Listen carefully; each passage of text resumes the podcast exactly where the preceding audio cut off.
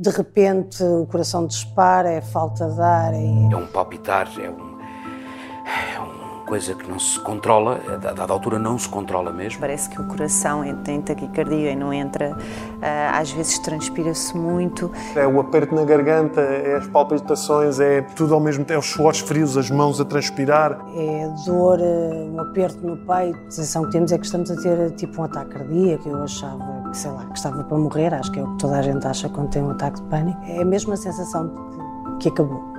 É assim uma espécie de pico de stress agudo por alguma razão ou às vezes por razão nenhuma. Pedro Zuzarte, uma crise de ansiedade às vezes vem por razão nenhuma, como ouvimos? Sim, uma crise de ansiedade eh, muitas vezes aparece e não conseguimos estabelecer a causa, ou não saber de onde é que vem. Este é o Sair do Labirinto. Eu sou o Paulo Farinha e vou conversar com o psiquiatra Pedro Zuzarte sobre ansiedade.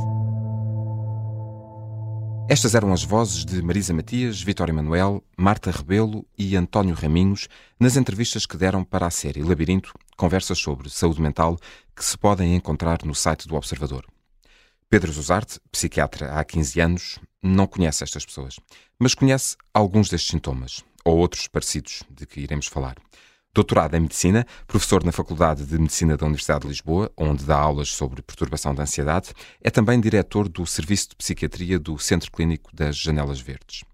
Pedro Zuzarte, bem-vindo, obrigado pela sua disponibilidade. Suores frios, mãos a transpirar, coração a palpitar, falta de ar. Ouvimos quatro pessoas diferentes descrever sintomas muito semelhantes, embora possam variar de indivíduo para indivíduo é disto que falamos quando falamos de ataques de pânico? É esta a designação correta, certo? Olá, Paulo. Obrigado por me ter aqui em estúdio. Uh, sim, uh, isto tudo o que ouvimos e o que me acabou de descrever, nós podemos genericamente chamar um ataque de pânico, que é um exacerbar, é um extremar de um ataque ligado à ansiedade.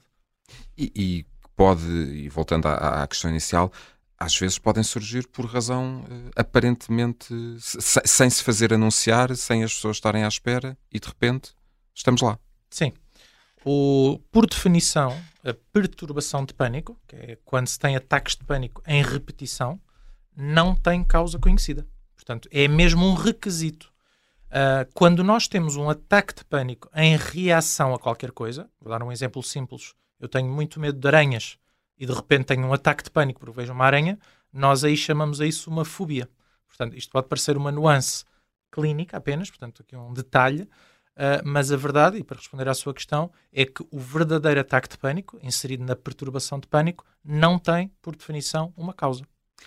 Agora, nós falamos de, de ouvimos algumas descrições de, de, de ataques de pânico, um, no entanto, um, os ataques de pânico são um, um exacerbar eh, de, de, ansiedade, mas são diferentes da ansiedade em si. Falamos de coisas diferentes, não é verdade? Sim. A ansiedade, primeiro, é preciso ser entendido que é, é uma coisa que existe naturalmente no ser humano e não tem de ser de todo doença ou patologia. Uh, quando nós falamos de uma ansiedade que já corresponde a uma doença, ou algo que deve ser tratado, é quando esta ansiedade já ganha algumas características, como nós chamamos, patológicas. Portanto, a ansiedade não é a mesma coisa que um ataque de pânico e uma ansiedade dita normal ou adaptativa também não é a mesma coisa que ter uma ansiedade doença patológica ou que tem de ser tratada. E, e quando é que, como é que se distingue? Como é que sabemos que há um problema de ansiedade e que é uma doença e que tem que ser tratada?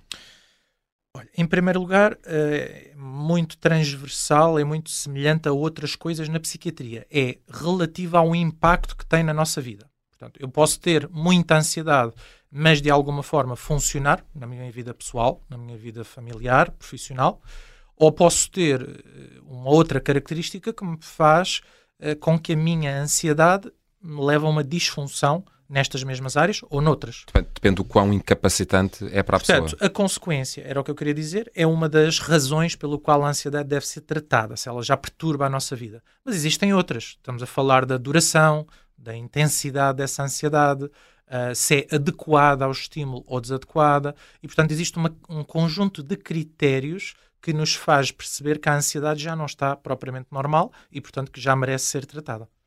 Há uma expressão comum que, que, que, se diz e que já tenho ouvido a, a, alguns eh, colegas seus e também a psicólogos, que se diz que uh, o deprimido vive agarrado ao passado, o ansioso vive com medo do futuro. Portanto, o receio de que alguma coisa uh, possa correr mal, do desconhecido.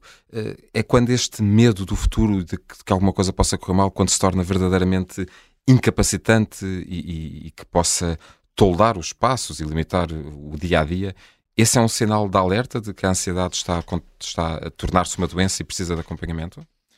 Bem, essa expressão é, é curiosa, é engraçada, e, mas não pode corresponder, ou não corresponde a todos os casos. Não, não podemos ser assim tão simplistas, dizendo que todos os ansiosos só se preocupam com o futuro e todos os deprimidos apenas têm problemas ou pensam no passado.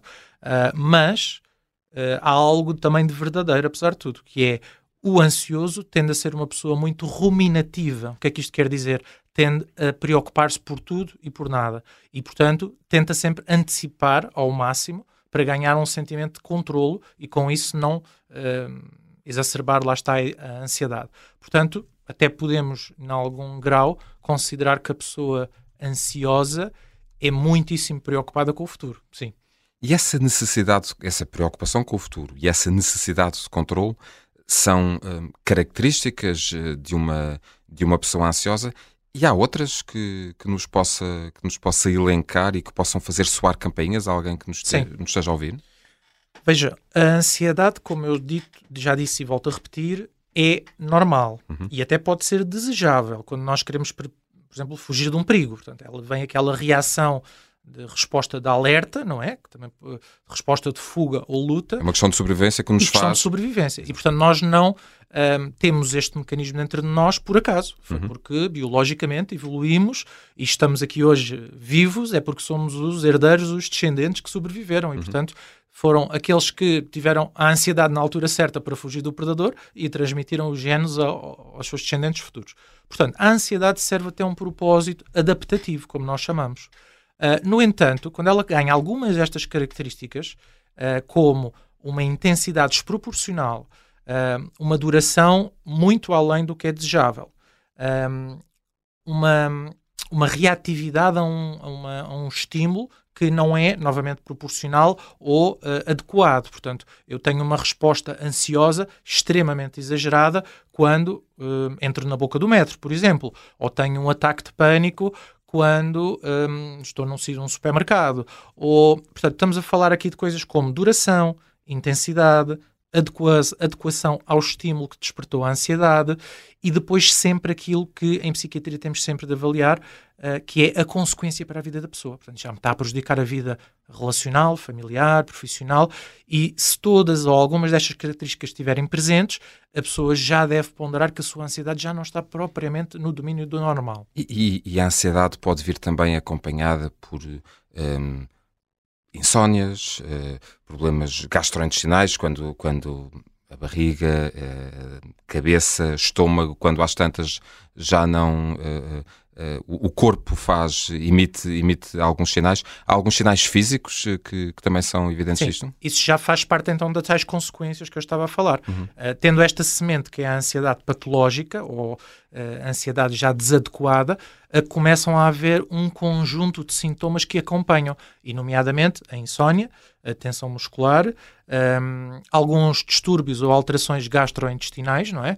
Pode ir desde vômitos a náuseas e diarreias, um, pode haver um, alterações na capacidade da pessoa executar tarefas ou programar tarefas, pode haver, por vezes, até um, alterações cognitivas, Portanto, a pessoa que deve, ou deve lembrar-se de um aspecto X esquece. Perda de memória, dificuldade de, de memória, ou dificuldade em reter informação, porque a ansiedade acaba por interferir no mecanismo da consolidação da memória e tudo isto tem de ser avaliado pelo especialista quando nós chamamos então àquela ansiedade uma perturbação da ansiedade. Portanto, tem de haver esta ansiedade patológica, mas também este conjunto de sintomas que são a consequência. Ansiedade é uma palavra que, que está muito no nosso dia a dia, ouvimos muito falar, e a pandemia de Covid-19 e os confinamentos, e, enfim, tudo o que aconteceu né, uh, nesta emergência sanitária, uh, porque, porque passámos nos, nos últimos anos, uh, trouxe esta questão ainda mais, mais à tona. E, com isto falamos mais do tema, mas sabemos quantas pessoas sofrem de ansiedade em Portugal? Há, há números sobre isso no, em Portugal ou mesmo na Sim. Europa? Quer dizer, eu, eu volto sempre a repetir isto, que acho que é uma questão também de um, passarmos a passar esta informação ao público. Ansiedade todos temos. Uhum. E, portanto, se a pergunta é quem tem ansiedade em Portugal, todos, 100% todos das temos. pessoas têm ansiedade. A questão aqui que é, é perturbações de ansiedade. Uhum. Um, isto é um estudo que, aos estudos que, se, que, têm sido debruçados à volta do mundo todo, pela Organização Mundial de Saúde, mas em Portugal também se fez isso. A Faculdade de Ciências um, Médicas da Universidade Nova de Lisboa, em 2013, reportou que uh, para cada 100 mil habitantes, 9 mil tinham perturbação de ansiedade. Volto a repetir, porque ansiedade temos todos.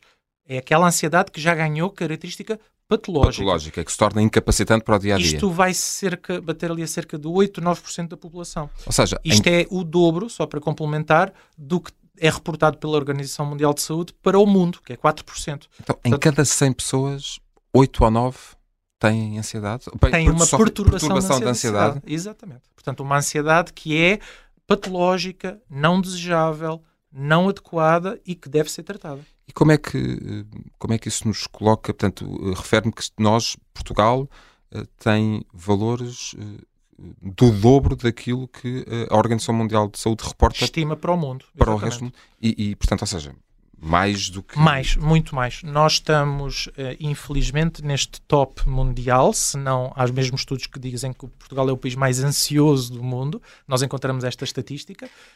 Um, os estudos, portanto, uh, se estamos no primeiro, se estamos no segundo, depois acho que isto acaba por ter ali uh, mais um papel publicitário do que outra coisa. O que interessa é que o nosso país é, de facto, um, um país que sofre um, de muita patologia mental. Estima-se que um em cada cinco portugueses tenha uma perturbação mental, uh, entre os quais estamos no topo à cabeça as perturbações, as perturbações da ansiedade. E chegados aqui, quando é que é necessário procurar ajuda? Quando é que é bom procurar ajuda? Quando, quando se torna incapacitante? Quando, quando limita o nosso, o nosso dia a dia? E é. vai daí. Vamos uh... bater à porta do psicólogo, do psiquiatra, de ambos? Uh... Eu acho que ir à procura de ajuda é a primeira coisa e já é um bom passo, porque muitas destas 9 mil pessoas por cada 100 mil habitantes não procuram ajuda. E, portanto, claro. se forem ter com um psicólogo, ótimo, se forem ter com um psiquiatra, ótimo também. E, porque, e, idealmente até com um médico de família numa primeira linha. médico de família, por claro. exemplo, primeira linha. E que também já creio que já ultrapassamos um pouco do estigma que o psiquiatra só trata outro tipo de doenças e que não lida. Não, o psiquiatra trata disto tudo, inclusive problemas de ansiedade. Uh, quando é que as pessoas devem procurar? Uh, novamente, já falámos disto, quando as coisas passam a ser incapacitantes. Uh, eu vou até um bocadinho além, eu, eu, meto as pessoas a pensar sobre elas próprias. Não é a norma, não é como é que eu reajo perante este estímulo ansioso comparativamente ao meu amigo ou à minha vizinha. É como é que eu estou a reagir hoje comparado a mim há um ano ou dois ou três. Se eu estou claramente diferente, mais irritável, menos uh, paciente, um, já não durmo tão bem, tive alterações de alimentação, estou sempre tenso muscularmente, já me chateei com pessoas que antes nunca me chateava porque e mudei completamente a minha meu círculo social ou profissional. Isto deve ser um sinal de alerta. Portanto, eu acho que as pessoas devem pensar mais do que nos outros em si próprios, em si próprios. e em comparação como eram. E como é que se trata a ansiedade? Como é que se sai do labirinto da, de, de uma perturbação da ansiedade? Não há uma técnica ou uma via única e normalmente em conjugação algumas técnicas e alterações comportamentais são a melhor via de sucesso. Se for hum, necessário, a medicação deve ser tomada no tempo e hum, duração certa, porque também Portugal tem um problema de consumo de psicofármacos ou de ansiolíticos uh, e de benzodiazepinas, uh, de calmantes, não é? vulgarmente conhecidos. Exatamente, estamos a falar e, portanto, daquilo que habitualmente designamos como, como de calmantes. Pronto, mas para dizer apenas que a ajuda tanto pode vir de psiquiatria, portanto farmacologia, de psicologia, uh, portanto psicoterapia. E muitas vezes de ambos.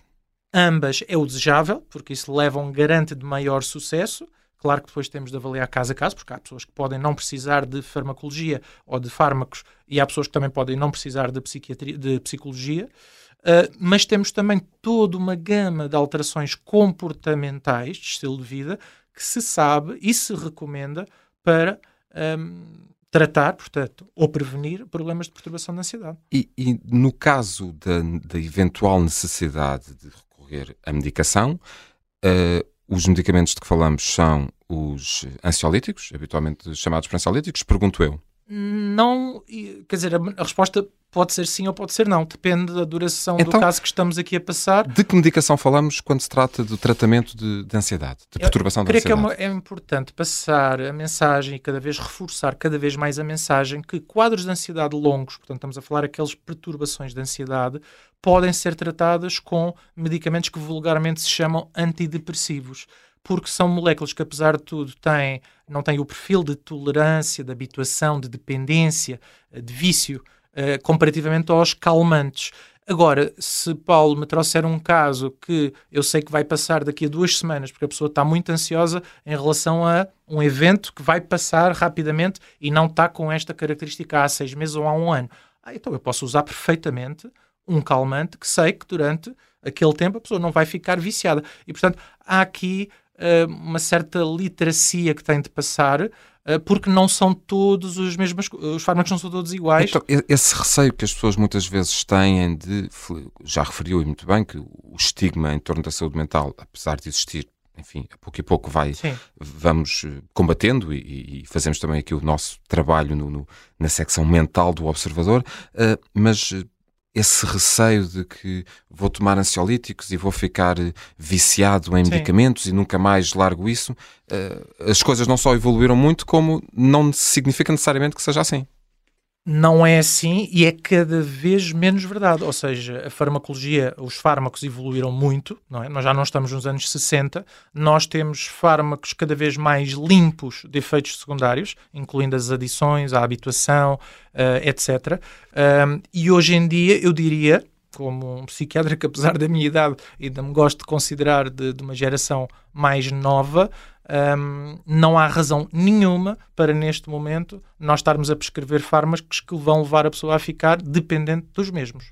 Ainda assim, no caso dos fármacos em que, por alguma razão, eh, se, se, dos medicamentos em que há essa dependência, ou melhor, não ainda assim, mas é por essa razão que, que implica, isto também é uma mensagem que importa passar, que implica uh, uma processo de desabituação desses medicamentos. Portanto, eh, é importante também reforçar esta mensagem que não, não são medicamentos que se devem largar de um momento para o outro, ou isso estamos a falar dos ansiolíticos já de, de velha linha? Em, em qualquer fármaco que estamos a falar, quer daqueles que dão habituação os calmantes, ou os outros que não tendem a dar habituação, não dão habituação, antidepressivos, estamos a falar de outro tipo de medicações que nem vale a pena falar das classes em pormenor, nunca nenhum deve ser suspenso um, abruptamente. Sem orientação médica. Sem orientação médica. Porque muitas vezes aquilo que as pessoas uh, erra, de forma errada pensam é, pronto, eu deixei hoje o medicamento por minha iniciativa, e já não durmo, portanto estou viciado no medicamento. Não, provavelmente foi porque não titulou, não, neste caso não retirou o medicamento de forma gradual como devia. O tal, o tal desmame que habitualmente. O tal desmame, como se costuma dizer vulgarmente.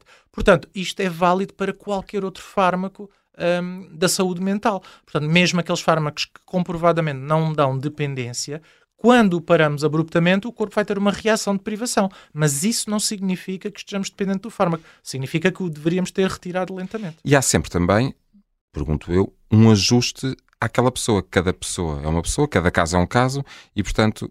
Uh, uh, o, a medicação que faz sentido para uma pessoa, no caso da pessoa precisar de medicação, pode não fazer sentido para outra. Isso também é uma mensagem que importa passar para que, uh, se alguém que se conhece, o marido, a mulher, o vizinho, a tia, uh, eh, um, sofre de uma perturbação de ansiedade e, e, e tem uma, uns medicamentos que foram prescritos pelo psiquiatra passar esses medicamentos a outra pessoa é sempre uma má ideia. É, isso é um clássico de este, tomei, olha, tomei dois ou três porque a minha vizinha tinha e fizeram-lhe bem e depois, pronto, isto é uma coisa que acontece muito. Ou a meu familiar X ficou ótimo com este, portanto quero.